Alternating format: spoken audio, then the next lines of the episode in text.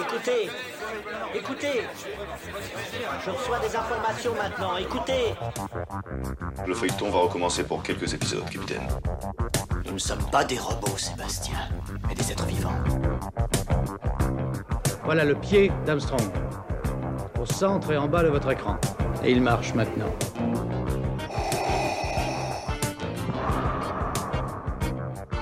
On peut dire aujourd'hui que la science-fiction est bel et bien partout. Tu veux dire qu'on est dans un programme informatique Est-ce vraiment si invraisemblable Si mes calculs sont exacts, attends-toi à voir quelque chose qui décoiffe. Bonjour à toutes et à tous, vous écoutez C'est plus que de la SF, le podcast hebdomadaire sur la science-fiction animée produit par l'œil de chéri. Si vous avez remarqué, nous essayons de suivre au maximum l'actualité. L'idée est de pouvoir vous accompagner quand un événement en lien avec la science-fiction pointe le bout de son nez. Cela tombe bien, cette semaine sort au cinéma Mars Express, le film de science-fiction d'animation de cette fin d'année 2023, peut-être le film de science-fiction de l'année 2023 euh, tout court. Ce long métrage arrive mercredi dans les salles obscures et son réalisateur est venu nous raconter les coulisses de cette œuvre que je vous encourage évidemment à aller voir en salle. Il n'y aura pas de spoilers dans ce podcast, vous pouvez donc écouter l'émission. Promis, on ne divulgachera rien. Je vous propose euh, d'écouter la bande-annonce et ensuite on lance notre interview. Si ce podcast vous a plu, n'hésitez pas à nous laisser des étoiles sur Spotify et Apple Podcast et à nous écrire des commentaires. Cela fait toujours plaisir de savoir quand vous aimez des épisodes. Allez, on lance la bande-annonce de Mars Express. Chris Roy Jacker vous attend dans votre bureau. Aline Ruby, Carlos ne vous a pas fait entrer? Ah oui, lui aussi mise à jour. C'est ma fille, June. Elle a disparu et sa camarade de chambre aussi. Sa chambre est au campus Alan Turing.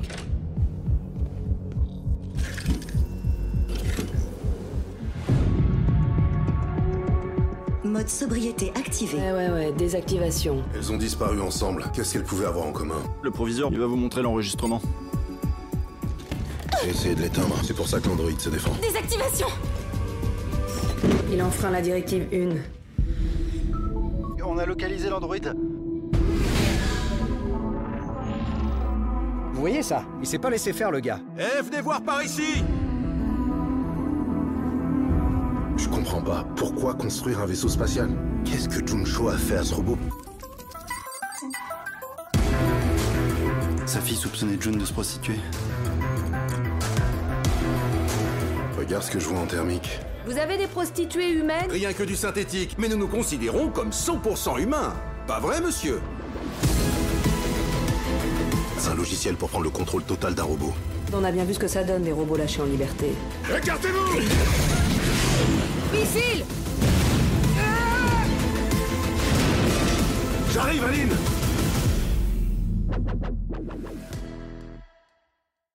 J'ai le plaisir d'être avec euh, Jérémy Perrin aujourd'hui, beaucoup de chance.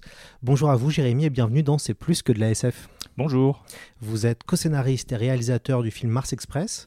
Avant de réaliser cet excellent long métrage d'animation, vous avez travaillé sur la série Last Man, qui fut un grand succès, mais aussi sur Crisis Jung, une série post-apo qui mérite vraiment le, coup d'œil, qui est disponible, je crois, sur YouTube.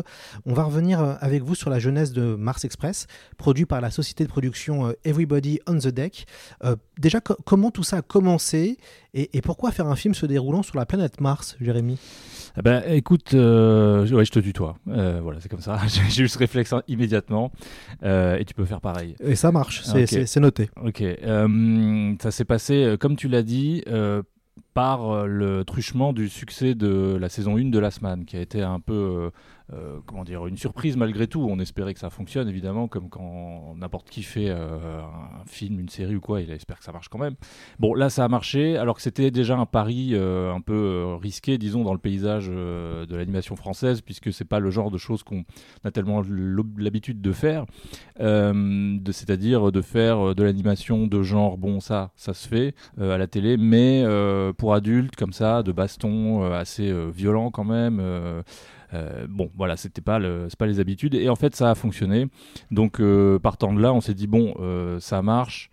Qu'est-ce qu'on fait maintenant quoi? C'est quoi la suite? Et donc le producteur Didier Crest de Last Man euh, nous a proposé à Laurent et à moi, euh, Laurent, euh, c'est le co-scénariste de, la série La Semaine, enfin c'était le directeur d'écriture et un des scénaristes, il y avait tout un pôle de scénaristes, on était six, nous a demandé, bon qu'est-ce que vous voulez faire? Je vous propose la saison 2 de La Semaine. Bon, j'ai déjà passé trois ans de ma vie à faire ça, c'était cool, mais je passerais bien à autre chose, quoi. Euh, et même, j'aimerais bien changer de format. Alors, il me dit, euh, bah, alors dans ce cas-là, peut-être un long métrage de la semaine. Je dis, bah, non, bah non, non, vraiment pas la semaine, quoi. Désolé, mais euh, bon, donc un peu dépité. Il nous demande, bon, bah, vous voulez faire quoi? Et donc, on lui a dit, bah, nous, ce qu'on voudrait, c'est faire un long métrage de science-fiction.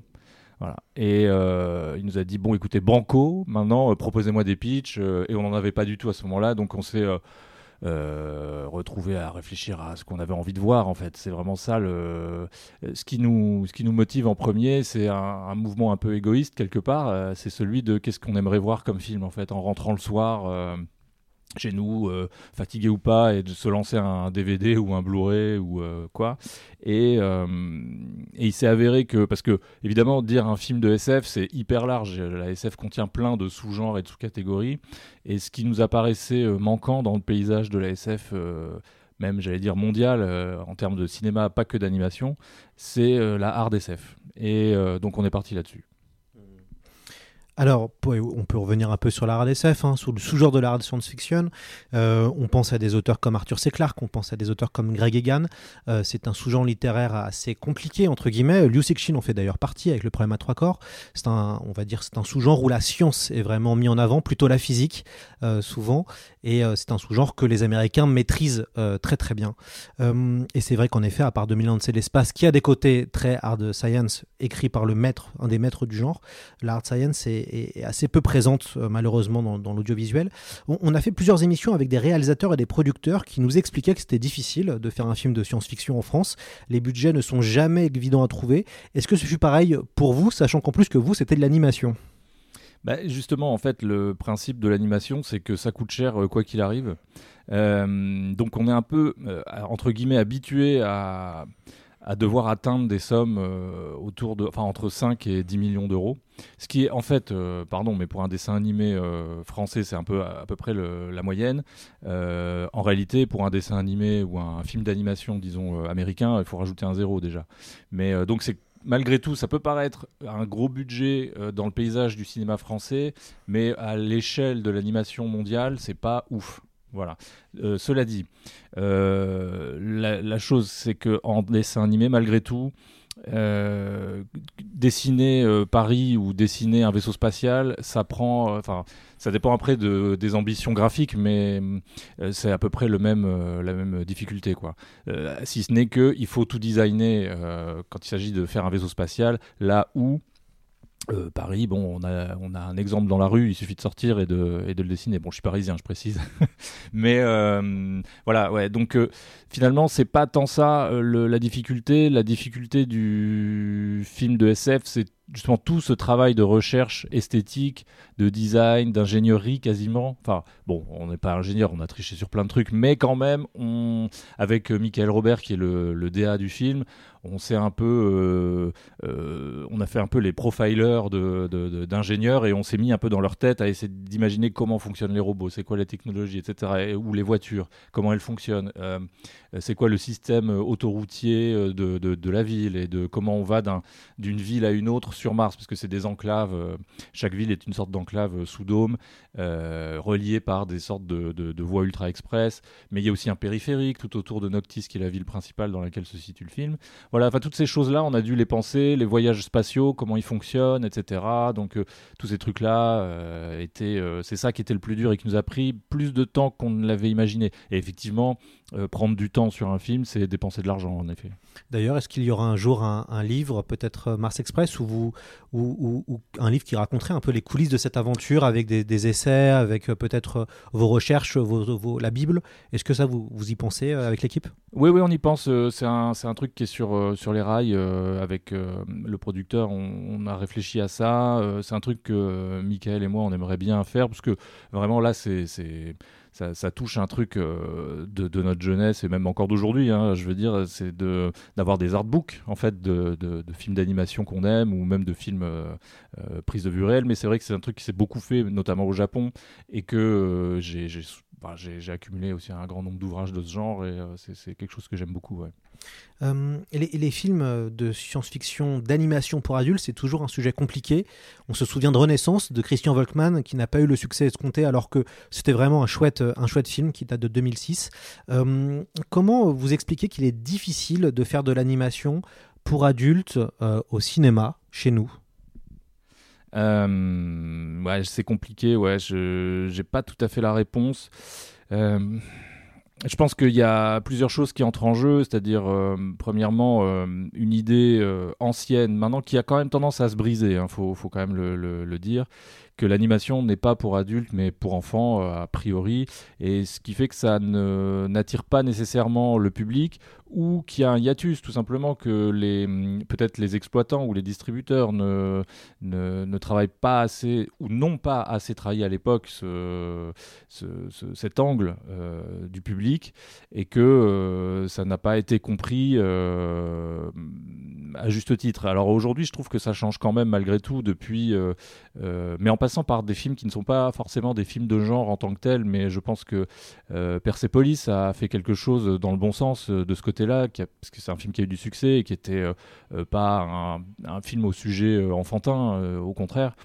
je pense que Vals avec Bachir aussi a fait son ouvrage, que ensuite, on a eu une succession de films comme J'ai perdu mon corps, Les Hirondelles de Kaboul ou, ou plus récemment encore Le Sommet des Dieux. Euh, voilà. Et alors, malgré tout, tous ces films-là restaient dans une catégorie plus euh, euh, pas documentaire, mais historique, sociale, contemporaine. voilà, sur des sujets assez assez durs, à, l'exception du Sommet des dieux, qui est plus déjà un film, on va dire de, de, je sais pas, je l'ai pas encore vu, mais d'exploration, j'imagine, et de et de surpassement de soi physique, etc. Et reportage un petit peu. bon, j'espère pas dire de bêtises parce que je l'ai, j'ai pas eu le temps de le voir. J'ai loupé tous les films qui sont sortis pendant 5 ans de production euh, où je faisais le, film, Mars Express. C'était une volonté de, de, ta part pour euh, ne pas être influencé ou juste parce qu'il n'y a pas le temps de. ah, non, juste j'avais pas le temps. non, non, j'ai même été, je crois, invité à une avant-première et tout. J'étais là, genre, ah, j'aimerais bien y aller, mais il faut que je finisse tel truc pour demain, sinon les gens seront au chômage. Enfin bref. Donc, non, non, c'est un enfer de faire un dessin animé, n'en faites jamais. mais en tout cas où j'en étais que euh, ouais je pense que tous ces films là ont, comment dire creusé déjà un petit peu euh, le mur d'incompréhension euh, des publics visés potentiellement par l'animation et, maintenant moi ce que j'avais envie de faire c'était alors c'est même pas par militantisme, hein, c'est juste parce que c'est le genre de film que j'aime, de faire du film de genre. Et, de... et je pense même que euh, le film de genre est quand même un, comment dire, une manière d'attirer du public encore un peu plus facilement. Alors c'est vrai que euh, Renaissance euh, n'a pas, n'a pas fonctionné à l'époque. Peut-être aussi que son graphisme noir et blanc était peut-être un peu trop radical. Peut-être que, je sais pas, j'ai pas les. C'est un film qui était en avance, hein, Renaissance, beaucoup, qui avait, mm. je pense, 10 ans d'avance en mm. fait. Et, et c'est vrai qu'il y avait un graphisme noir et blanc assez marqué. Et est-ce que peut-être le fait d'avoir fait et d'avoir eu le succès de Last Man de ton côté, a permis euh, de euh, permet maintenant d'ouvrir sur d'autres choses puisque maintenant il y a un nom.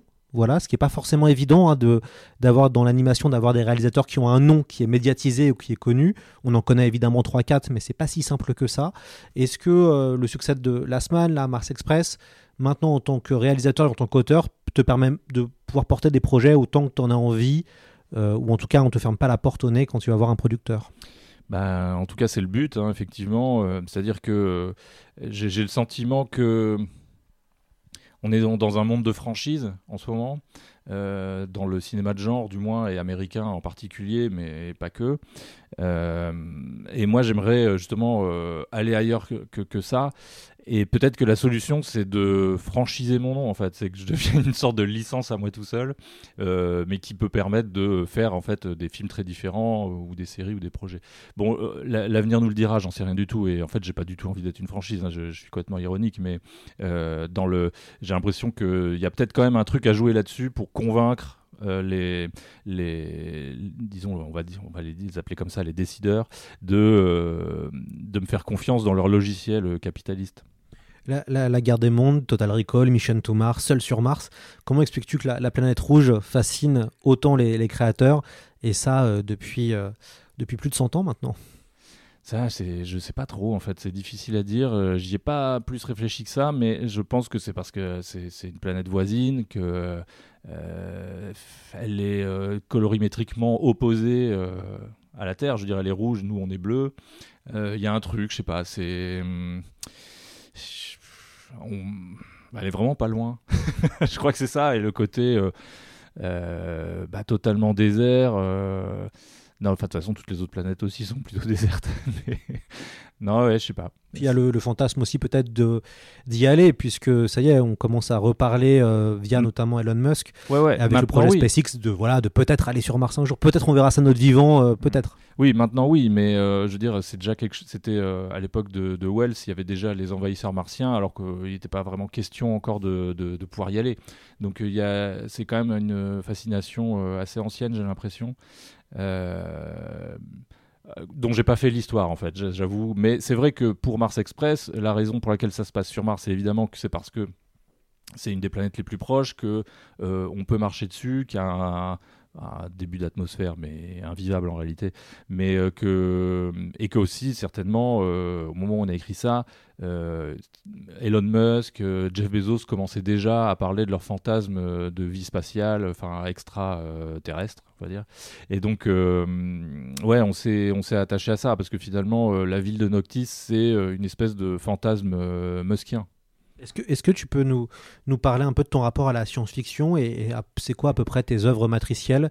Euh, Comment ça a commencé cet intérêt pour la, pour la SF mmh, Je pense que c'est... En fait, j'arrive pas à, séparer ma vie de la science-fiction. Euh, j'ai l'impression qu'elle a toujours été euh, avec moi, autour de moi. Euh, je pense que ça vient de mon père en particulier, qui était un proto-geek, euh, euh, ancien hippie, lecteur de, de Pilote Magazine et de Metal Hurlant, amateur de Spielberg et de, enfin, de Carpenter, de Kubrick, etc.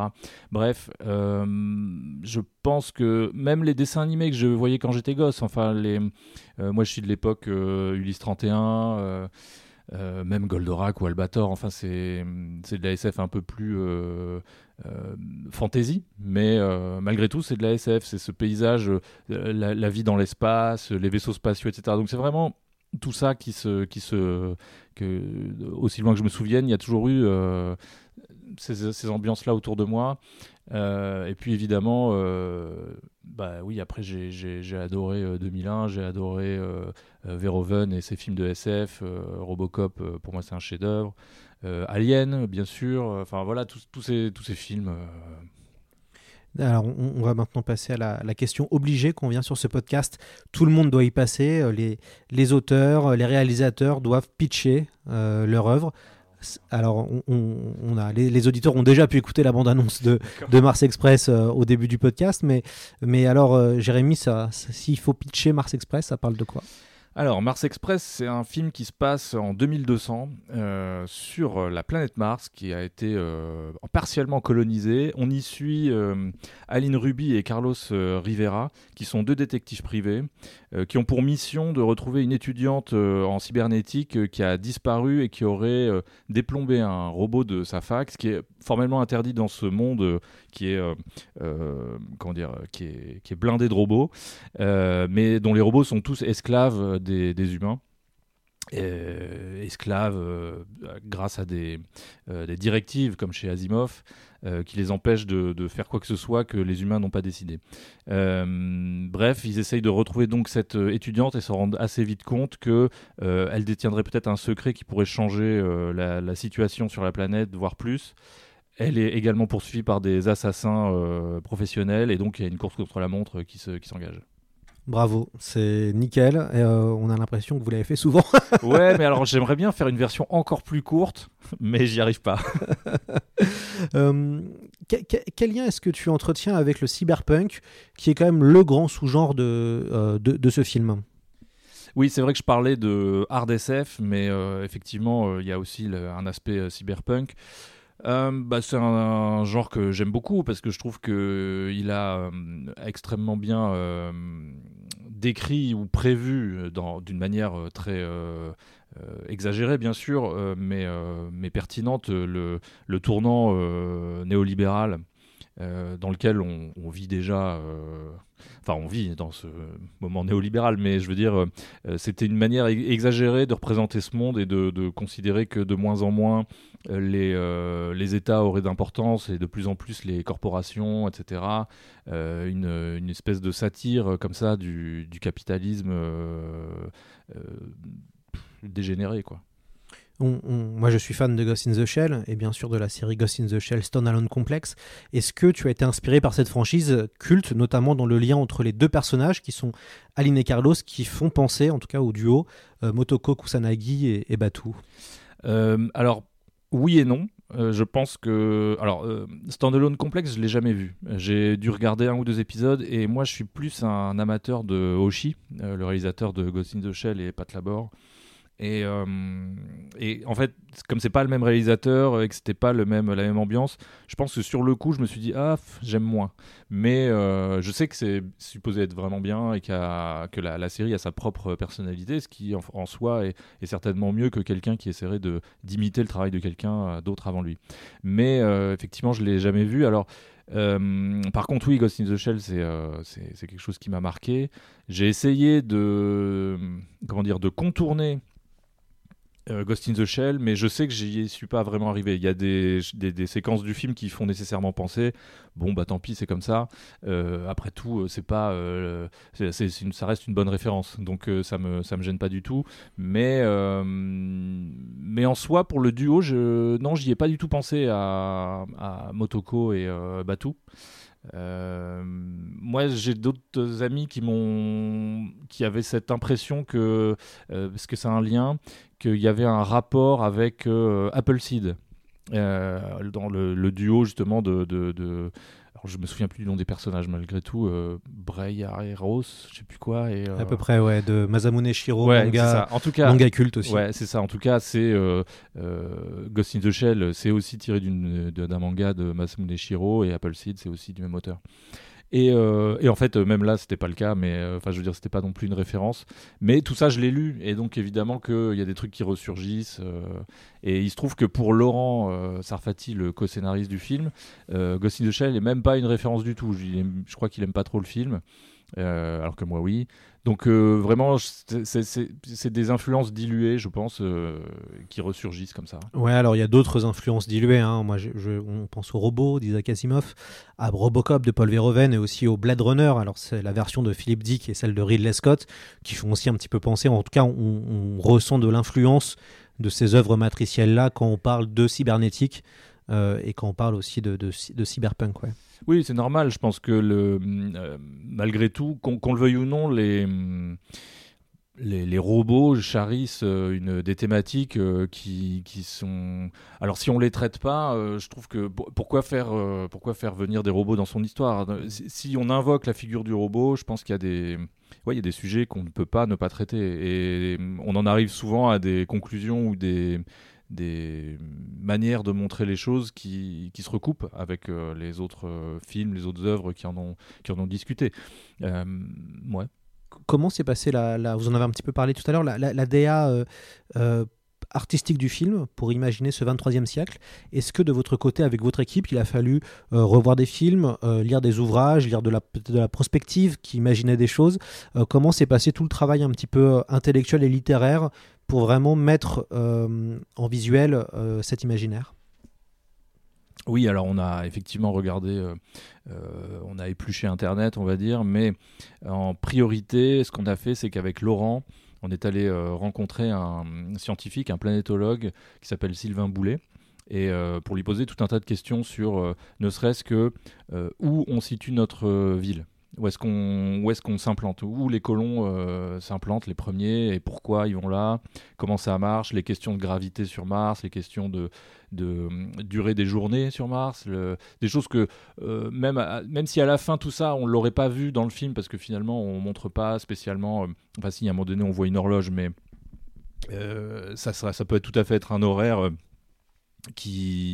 euh, de, de, de, journée qui ne n'implique pas de savoir combien il y a d'heures dans la journée. Enfin bref, euh, tout ça pour dire que euh, ça nous intéressait malgré tout pour la bah, comment dire pour structurer notre monde et puis pour en connaître les règles et puis pour savoir si ça voulait dire de faire apparaître des éléments spécifiques dans le décor qui pour nous nous semblent cohérents, logiques et, et si le spectateur ne le comprend pas immédiatement, euh, on peut lui dire plus tard, tu vois, ce poteau là dans le décor, eh ben, il, sert à euh, euh, arroser, parce qu'en fait, je, me perds un petit peu.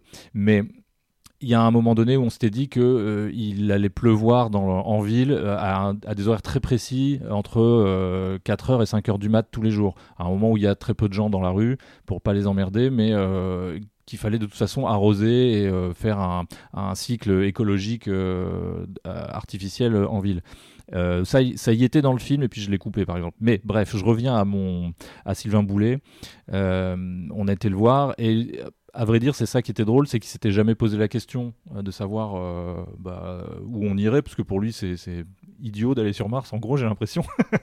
et donc, il nous a sorti quand même un, un planisphère de, de Mars entier en 3D. Euh, tout est déjà évidemment euh, pré-cartographié. Hein. Il n'y a, plus rien qui n'a pas de nom déjà sur la ville, euh, sur la planète. Et donc après réflexion pas très longue, il nous a dit ben moi, je pense qu'il faut aller à Noctis Labyrinthus, qui est un réseau de canyons et de cratères qui, ont été formés, bien sûr, par des impacts d'astéroïdes, mais également par des, réseaux de fleuves de lave qui se sont effondrés dans le temps et alors la raison pour laquelle euh, il faudrait aller là, elle est double. C'est euh, premièrement puisqu'il faut de toute façon installer un dôme, eh ben ça fait des murs euh, tout, tout près avec les falaises qu'il y a sur les bords et qu'il y a un peu partout dans cette région. Et que les premiers colons auraient tout intérêt à vivre de façon troglodyte euh, pour se protéger des radiations à l'extérieur. Et euh, ce qui fait que euh, de là, on a déroulé et tiré le fil. C'est-à-dire que dans le film, on peut voir qu'ils vont dans le vieux Noctis, qui est souterrain. on peut euh, voir qu'il y a un périphérique qui est euh, à flanc de, de falaise, etc. Et donc on s'est dit, voilà, il y, a, y a, tout un. On a imaginé tout le système de euh, les, les anciens colons donc vivaient sous terre pendant que les robots, eux, construisaient le dôme au fur et à mesure et la ville s'étend comme ça progressivement et les, les, les, premiers colons sortent des grottes et il y a un côté presque homme des cavernes, enfin dans le. qui se répète. Mais voilà, c'est ça un peu le, le, le, fil pour le faire grossièrement. On a on s'est euh, adjoint les conseils de scientifiques qui nous expliquent un petit peu euh, tout le truc. Ce qui est intéressant euh, quand on voit le film, c'est que on a vraiment le sentiment que ce monde existe. Et donc même si on ne fait pas attention à tout, il y a beaucoup de petits détails. et, c'est assez amusant de le voir une deuxième fois parce que ça permet aussi de se concentrer pas forcément sur l'intrigue, mais plus sur les détails de l'univers. Et, on voit vraiment qu'il y a tout un travail. Et ça, c'est agréable parce que ça se ressent, même si ça le perçoit, même si on le perçoit pas sur une première vision, on sent que le monde est réel et, et que ça existe existe. Et ça, c'est pas toujours évident d'arriver à, créer ce truc-là quand on fait du, genre. Euh, quand le scénario a été écrit, comment ça se passe après, à proprement parler, pour la réalisation du film? On s'organise comment? Bah là, nous, on a pour le film, on a, je me suis lancé dans le storyboard pendant que euh, Didier Crest cherchait les financements. Euh, une fois qu'on était tous d'accord sur le scénario, bien sûr. C'est-à-dire neuf mois après qu'on ait commencé à, taper les premiers mots. Et euh, l'idée, c'est que normalement, c'est pas si souvent que le, réalisateur euh, se lance tout seul sur le storyboard pendant qu'on cherche les financements, parce que généralement, on attend quand même d'avoir une certaine partie du financement et du budget, disons, euh, de complété, pardon.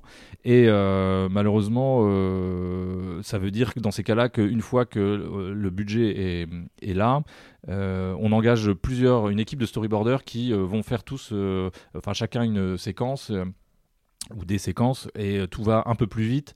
Mais euh, disons que le storyboard est un petit peu dilué euh, à travers plusieurs personnes. Là je voulais essayer d'en faire un maximum moi-même donc j'ai eu cette chance que Didier ait suffisamment confiance en, ce projet et en ce film pour, pour me, bah, me payer malgré tout alors qu'on n'était pas sûr de faire le film pour faire ce storyboard. Et donc euh, pendant un an de recherche de financement, j'ai avancé le storyboard. Alors je l'ai pas tout à fait fini intégralement tout seul euh, parce que j'aurais pu, je pense, mais euh, je crois aussi que Didier il en avait marre d'attendre. il voulait lancer le truc. Donc j'en ai fait un bon deux tiers et puis finalement il y a une, équipe de, quatre personnes qui ont qui, ont fini avec moi le, storyboard du film. Alors j'ai dû les superviser, c'était pas évident pour eux parce que ils débarquent alors qu'il y a déjà tout un, grosse partie du film qui était faite, mais euh, il fallait qu'ils entrent dans ce style-là euh, à toute vitesse et finissent leur plan, euh, enfin leur, leur, séquence rapidement. Bref. Oui, parce que le style visuel du film, c'est votre style à vous, d'un point de vue du dessin, c'est ça, hein C'est ça. Alors pour les, surtout pour les personnages, pour les décors, je pense qu'ils doivent énormément à Michael Robert. Encore une fois, c'était plus à sa charge. mais bon, voilà. Après ça, c'est le, ça c'est une question de storyboard. Ensuite, euh, ensuite de quoi il y a effectivement euh, faire tout, tout, ce qui est recherche de design. Alors ça se faisait un petit... Il y a une toute première euh, phase préparatoire de, de pré-prod, on va dire qui était à la charge de Michael justement. il essaie de, de, réfléchir au décor un peu en amont des, de, moi et de là où j'en étais dans le storyboard. C'est-à-dire, lui, il était, mais on était vraiment côte, euh, côte à côte quoi. C'est-à-dire euh, il fallait vraiment qu'il aille vite parce que moi comme j'avançais derrière je le rattrapais sur euh, les séquences qui, qui, qui travaillaient. C'est-à-dire il faisait pour beaucoup des dans un premier temps des ce qu'il appelait des boîtes à chaussures c'est-à-dire des vues isométriques des lieux pour voir un petit peu le placement des meubles dans les pièces les ou alors des recherches de, voitures etc juste de design comme ça sur fond blanc enfin sur fond gris sans, sans, forcément de décor. Mais au moins ça me donnait une, une, une idée si, de, l'espace dans lequel les personnages allaient évoluer, euh, d'où à où ils peuvent se déplacer, s'ils ont besoin d'aller d'une porte à un bureau ou quoi, est-ce qu'ils doivent éviter des choses en, chemin. Chose que je pouvais après moi réarranger encore un peu au storyboard évidemment, puis on faisait des allers-retours comme ça entre nous. Euh, mais euh, après le storyboard fini, il y avait tout un de travail de recherche de, de décors et de design de robots, de, véhicules, de, de props, c'est-à-dire des.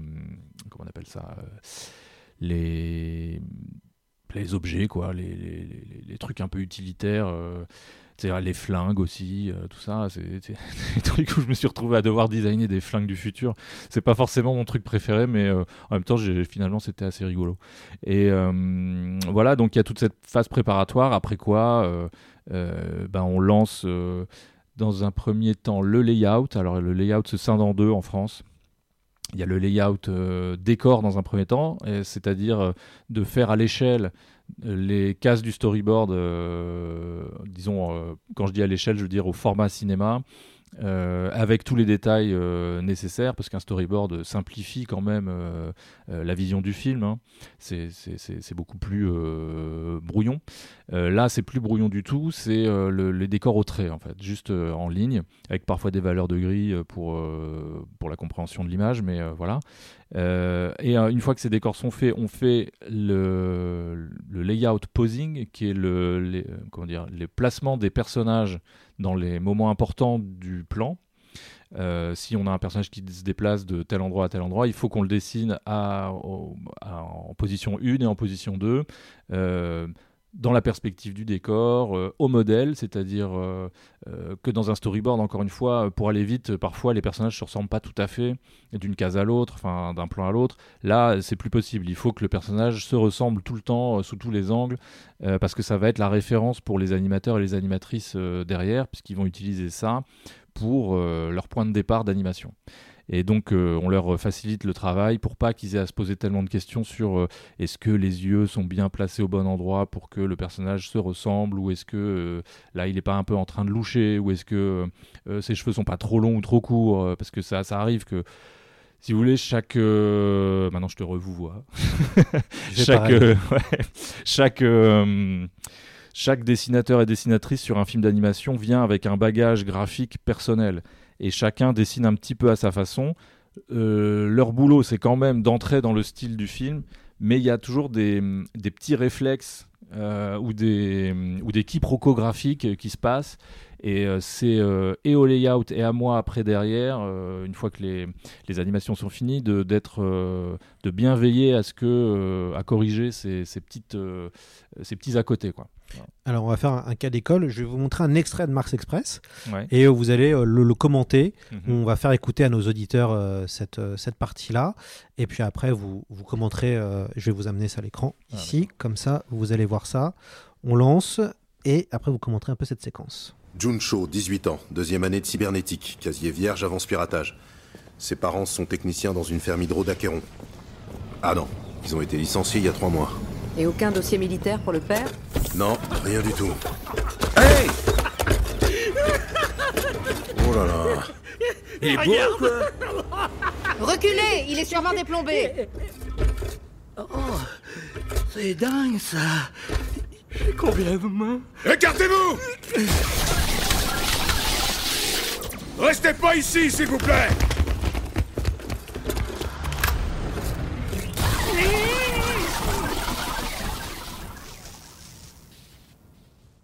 Et voilà, donc c'est une courte séquence. Nos deux, euh, enquêteurs euh, euh, sont dans la rue et un robot fou apparaît. Peut-être un, commentaire de comment a été construit euh, cette, cette courte séquence?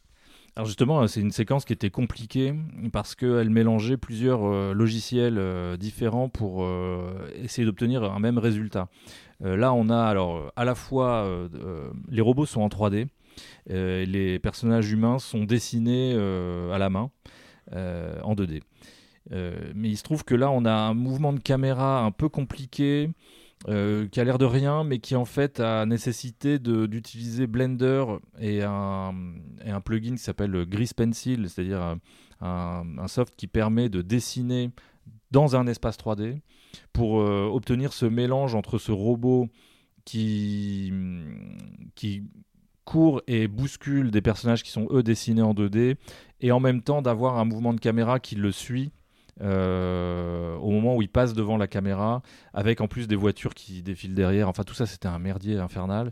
Euh, bon, on s'en est sorti, euh, j'ai l'impression, je crois que ça va. Et en fait, c'est- un peu de ma faute, c'est-à-dire que j'avais eu envie que ce plan soit comme ça, à suivre le personnage qui nous fonce dessus puis qu'on fasse un aller-retour euh, de l'autre côté. Et en plus en revenant de l'autre côté c'est pas tout à fait le même euh, euh, le même cadrage. Aline s'est avancée un peu. Je voulais dans ce film avoir un petit peu plus de ouais puis en plus il y a un dernier aller-retour où là on change même de focale sur la caméra dans le pendant le, le pan rapide.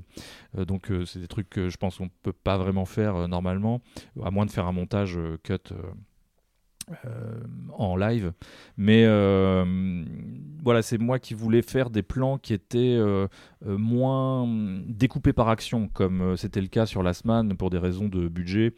Euh, J'avais pas l'opportunité de faire des animations qu'on appelle développées, c'est-à-dire des personnages qui marchent dans la profondeur, euh, euh, font des choses. Enfin, c'est- des animations un peu longues en fait, où les personnages marchent en perspective et ça fait que souvent une action était décrite en un plan, souvent fixe, très peu d'animation. Et là, je voulais avoir des plans un petit peu plus longs dans lesquels les personnages se déplacent et comment dire, comme recomposent le, de nouveaux plans simplement par leur euh, déplacement de- vis-à-vis de la caméra. Voilà. Passionnant, passionnant, passionnant. Et on voit aussi en vous écoutant à quel point c'est complexe euh, de faire de, de l'animation. Souvent, on s'en rend pas compte, mais on se doute. 5 ans de travail à peu près? 5 ans et demi. 5 ans et demi. Qu'est-ce qui a été le plus long sur les 5 ans et demi? Euh, je dirais. En fait, c'est à chaque fois la fin de chaque étape qui paraît euh, éternelle. C'est-à-dire que quand on commence une nouvelle étape, on est content parce qu'il y, a un- il y a une sorte de revitalisation, il y a un réémerveillement du, du film parce qu'on le voit sous un autre angle. On est là, genre, ah, maintenant c'est cool, il y a des couleurs. Mais à la fin, quand on fait les derniers plans en couleur, on est là, Ah, j'en ai marre et tout. Enfin, et ça, c'est pareil avec chaque, euh, chaque euh, stade. Le, le, storyboard, j'étais content de le commencer, bien que toujours un petit peu euh, fébrile parce que je me dis toujours, ah, ça se trouve, je saurais plus mettre en scène, j'ai tout perdu, j'ai eu de la chance avant. mais une fois qu'on est lancé, bon, on est lancé, c'est sympa, mais au bout d'un moment, on est là, genre, ah, ça s'arrête jamais, c'est toujours. C'est, en fait, c'est le côté un jour sans fin euh, qui, qui, est pénible. Et, et alors, si on accumule cette suite d'événements qui font très un jour sans fin, la fin même du film en tant que tel, là, on n'en peut plus, c'est un, un, cauchemar. On a vraiment l'impression que ça, ça s'arrêtera jamais, quand bien même on sait que dans deux mois c'est terminé, mais ça euh, le bout du tunnel euh, c'est vraiment comme dans un cauchemar où on court euh, sur place. On a, on a l'impression de courir et d'avancer mais en fait on court ralenti et le, le, bout du tunnel a l'air de jamais jamais se déplacer quoi. Le film dure 80 minutes à, peu près. Est-ce que vous avez dû couper beaucoup du scénario pas forcément? Est-ce qu'il y aura une version longue comme certains le font, même si je pense que ça doit coûter cher la version longue entre guillemets? Comment la finalité, la, on va dire la version finale, comment elle est née? Est-ce qu'il reste, est-ce qu'il vous reste des choses pour une sortie Blu-ray ou DVD Le film a été un peu coupé, mais il a été coupé assez tôt. Il a été coupé au montage. Et il faut savoir que dans un dessin animé, le montage n'est pas du tout comme en, prise de vue réelle. Il se passe euh, avant. Euh, la fabrication des plans. le montage se fait sur storyboard en fait. Donc euh, c'est une manière d'éviter de produire et de fabriquer des plans intégralement et de les supprimer parce que ça coûte moins cher de faire comme ça. De, de, de, de, de supprimer du storyboard, c'est pas grave. Ou de réarranger des plans au storyboard, c'est moins coûteux en tout cas que de tout fabriquer. Euh, ça implique euh, beaucoup plus de monde de fabriquer un plan. Euh, donc ouais, il y a des trucs qui ont été comme ça coupés, pas grand chose. une toute petite séquence où Carlos euh, après s'être fait réparer le bras, euh, il reçoit euh, de, la réparatrice une espèce de carte pour l'équivalent des alcooliques anonymes, on va, on va appeler ça comme ça pour pas spoiler, parce qu'il a un problème personnel. cette carte, il la regarde dans la rue, il la chiffonne et il la jette par terre. Puis, il continue de marcher, il s'arrête, il re-regarde la, carte chiffonnée au sol, il hésite, il retourne la prendre, il la ramasse et il la met dans une poubelle. Et euh, cette scène, elle a, cette scène, elle a sauté parce que finalement, je me suis dit qu'elle avait, elle, fonctionnait, mais euh, comme je n'ai pas dit exactement de quoi il s'agit au niveau de cette carte, peut-être que les auditeurs comprendront pas, mais euh, repensez-y quand vous verrez le film. Euh, elle, disait quelque chose de Carlos et de ses directives, mais, euh, mais finalement on l'a viré parce qu'il y avait déjà assez d'éléments ailleurs pour, euh, comprendre ça. Il y a une publicité aussi qui a sauté, il y avait une fausse pub du futur. Mais je l'ai fait sauter parce que pendant longtemps je ne l'ai pas dessiné dans le storyboard et les gens n'avaient pas l'impression qu'il manquait quoi que ce soit. Et je me suis dit, bah, ça va nous éviter de faire des plans en plus. Euh, elle était marrante et puis au final aussi il y a un côté ça aurait fait encore un peu trop euh, Robocop, euh, Starship Trooper et, c'est quelque chose qui se fait souvent maintenant, trop souvent en SF quand on veut être un peu satirique. alors c'est un effet génial, hein, moi j'adore, mais je l'ai déjà fait en plus dans la semaine, donc je me suis dit bon c'est pas si grave, je vais le, je, l'élimine et on, passe à autre chose quoi. En plus je trouve que au moment où elle intervenait, elle avait un côté un peu comique qui euh, aurait fait un petit peu sortir de ce moment où on était. Euh, enfin, c'était pas tout à fait le je sais pas, il y aurait eu une ironie qui était malvenue dans l'instant le, où elle apparaissait. Et donc euh, j'ai préféré euh, finalement la, jeter. Ce qui est très intéressant et ce qui est agréable quand on voit Mars Express, c'est que on a des personnages non manichéens et puis on a aussi un final non manichéen. Euh, ça c'est super. et du coup, ce qui est intéressant, c'est que ça va aussi un peu à contre-courant des, films d'animation ou même des films tout court, hein, grand public. c'est aussi une volonté, vous, à la fin, de, on va dire, de mettre un peu un coup de poing aux, spectateurs quand ils, quand ils voient la fin du film? Ah bah oui, moi je trouve ça toujours hyper agréable. Hein. Même, euh, enfin, je parle en tant que spectateur pour le coup. Hein. J'aime bien quand un film euh, me surprend et, essaye d'aller jusqu'au bout de son idée. Euh, après, ça me fait plaisir d'entendre que ça fait cet effet-là, parce que moi, c'est un pari. Et au moment où je le fais, je suis maintenant, j'ai tellement vu le film, j'ai tellement pensé cette fin et tout, que elle me fait plus rien du tout, enfin, ou presque. Enfin, un petit peu, mais pour des raisons aussi d'épuisement et de savoir qu'on a réussi à la fabriquer jusqu'au bout. mais euh, ouais, ouais, si, si, pour moi c'est important et euh, c'est comme j'étais dans ce, comme on était dans, tous dans cette configuration du cinéma d'animation pour adultes. Ça permet pas seulement cette, cette pensée de, de faire des plans violents ou de, comment dire d'aborder des thématiques sexuelles, des choses comme ça. C'est souvent l'idée qu'on se fait de l'animation pour adultes. Or, je pense que c'est aussi une question de, bien sûr, de thématique, mais aussi d'ambiguïté sur certains personnages, de choses plus peut-être plus subtiles dans l'écriture. Euh, c'est aussi ça que l'animation adulte et le, cinéma euh, pour adultes, on va dire, euh, enfin adulte, ado-adulte, quoi, permet.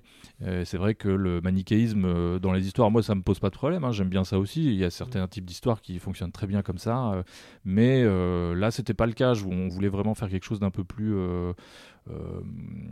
comment dire Ouais, c'est ça, un peu plus réaliste entre guillemets. je pense que dans la réalité, il n'y a pas de gentil et de méchant, à part euh, Elon Musk, bien sûr.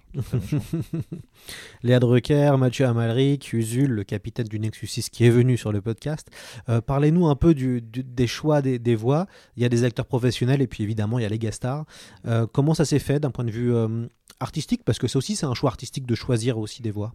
Bah, le, casting se fait euh, souvent comme ça, c'est-à-dire on discute avec euh, le producteur et avec le directeur plateau, qui était euh, Martial Leminou, et avec là aussi Laurent Sarfati, puisque ça se fait sur scénario à ce moment-là, parce que je crois que j'avais j'étais en plein storyboard, il était pas hyper avancé, j'ai dû faire peut-être un quart à ce moment-là, je crois un tiers peut-être. Bref, euh, donc euh, oui c'est ça, euh, on discute un peu de qui on imagine comme voix. le producteur il tenait à ce qu'il y ait des, des comédiens et comédiennes euh, connus. Euh, et moi, je tenais à ce que euh, les personnages soient bien incarnés et que les comédiens et comédiennes jouent bien. Donc voilà, c'est tout. C'était le seul truc qui qui, nous importait. Donc on n'a finalement pas réfléchi si longtemps que ça. Ça s'est passé en une matinée quasiment, et à peu près toutes les personnes à qui on a pensé ont dit oui très vite. Je crois que le premier à répondre oui, c'était Mathieu Amalric. Euh, puis euh, Léa Drucker a emboîté le pas euh, très rapidement. voilà, c'est c'est peut-être plus sur le rôle de Beryl euh, où on a trouvé Marthe Keller euh, très tardivement, qui a fait les voix de son personnage euh, vraiment en fin de fabrication du film. Ce qui, si bien que pour elle, elle avait plus d'images à regarder, elle savait à quoi son personnage ressemble.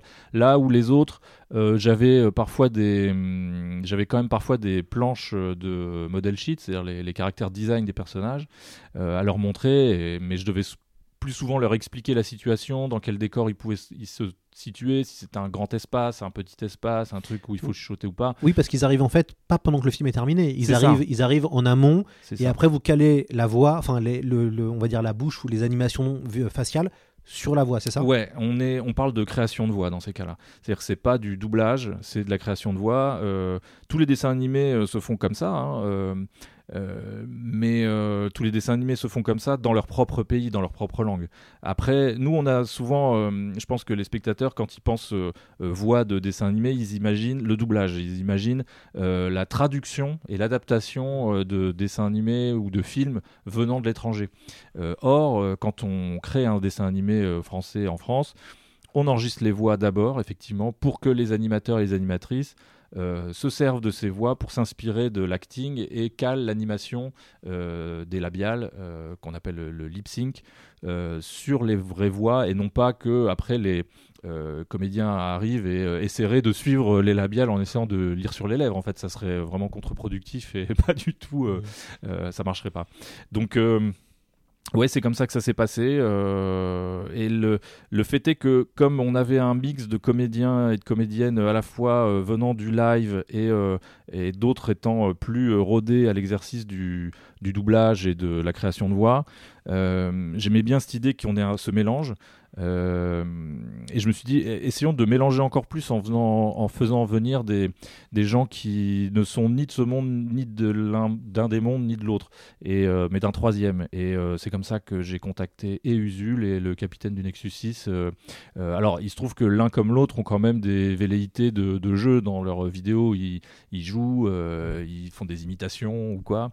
Et donc, je, je savais qu'ils seraient quand même assez à l'aise et, et j'espérais d'eux qu'ils proposent des performances encore un peu différentes par rapport à, à ce que à ce que tous les autres pouvaient faire. Et moi, je suis content. J'ai l'impression que ça, ça profite au film et que ça, ça donne des caractères distincts pour chaque perso et que et ouais, que ça leur donne plus de personnalité encore. On n'est pas sur un jeu équivalent pour tout le monde. Mars Express a un véritable univers. Alors, est-ce qu'il va y avoir une suite? Ou est-ce que vous avez envie peut-être de développer euh, l'univers euh, peut-être via la bande dessinée, euh, qui serait le médium le plus évident entre guillemets? Est-ce que vous avez une envie de, on va dire, développer en transmédia ou autre Mars, Express? Bah alors moi non pas du tout. comme je le disais plus tôt, moi je suis plutôt à pas vouloir faire de licence, à pas vouloir faire de développement de franchise ou quoi.